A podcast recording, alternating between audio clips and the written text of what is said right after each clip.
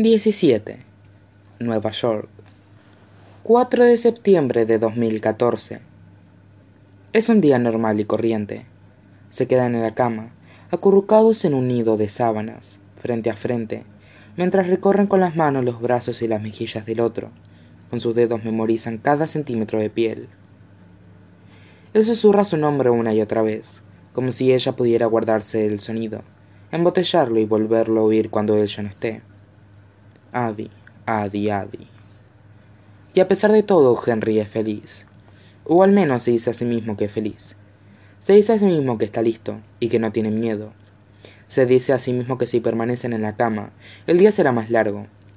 Si contiene la respiración, puede evitar que los segundos avancen y fijar los minutos entre los dedos enredados de ambos. Es una petición silenciosa, pero Adi parece percibirla, porque no hace amago alguno de levantarse en vez de eso, se queda con él en la cama y le cuenta historias. No de aniversarios, se les han acabado los 29 de julio, sino de septiembre y mayos, de días tranquilos, la clase de historias que nadie recordaría. Le habla de las piscinas de las hadas en la isla de Skye, de las auroras boreales de Islandia, de la vez que nadó en un lago que tenía el agua tan clara que era capaz de ver el fondo, a 10 metros de profundidad, en Portugal, o fue en España. Estas son las únicas historias que Henry no escribe. Es culpa suya. Es incapaz de incorporarse, de soltarle las manos a Adi y salir de la cama para tomar el cuaderno del estante. Ya ha llenado seis, y el último todavía tiene la mitad de las páginas en blanco, pero se da cuenta de que éstas permanecerán así.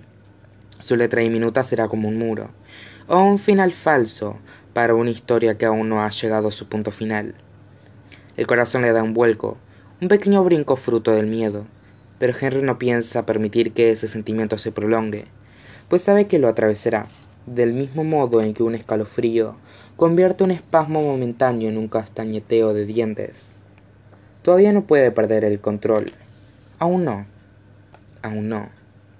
Así pues, Adi habla, y él escucha, dejando que las historias se deslicen como dedos por su pelo.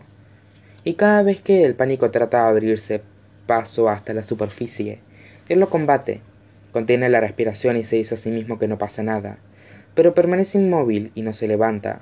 No puede, porque si lo hace, el hechizo se romperá, el tiempo avanzará con rapidez, y todo terminará demasiado rápido. Sabe que es una tontería, una extraña oleada de supersticiosa, pero ahora el miedo se apodera de él, es real, y en la cama se encuentra salvo, arropado por Adi, y Henry se alegra muchísimo de que ella esté aquí. Se siente agradecido por cada minuto que ha compartido desde que se conocieron. En algún momento de la tarde se le abre el apetito. Se muere de hambre. No debería sentirse así. Le parece algo frívolo, impropio y ahora mismo irrelevante. Pero el hambre es rápida y profunda, y con su llegada el reloj comienza a correr. No puede mantener el tiempo a raya.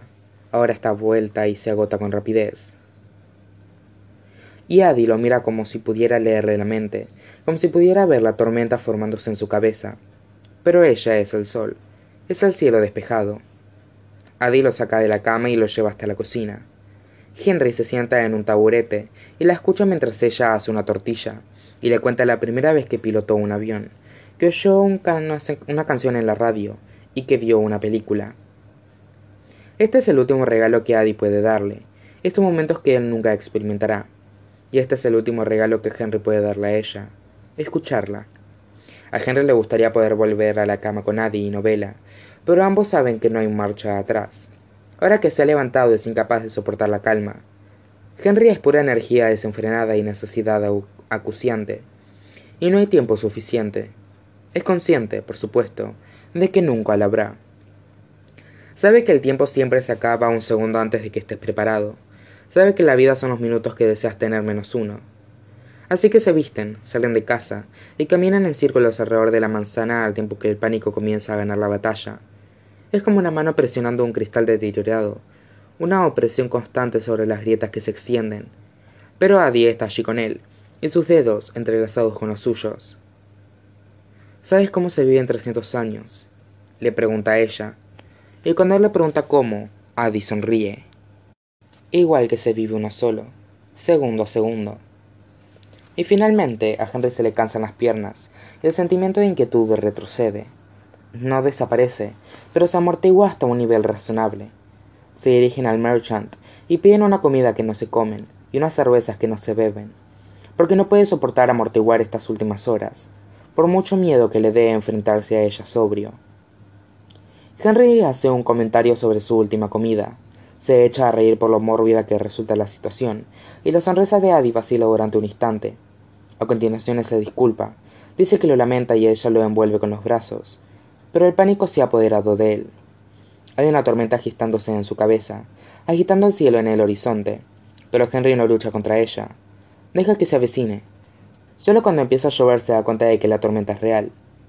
Echa la cabeza hacia atrás, nota las gotas de lluvia en las mejillas y piensa en la noche que fueron el en que fueron al cuarto raíl, en el aguacero que los pilló desprevenidos cuando salieron a la calle.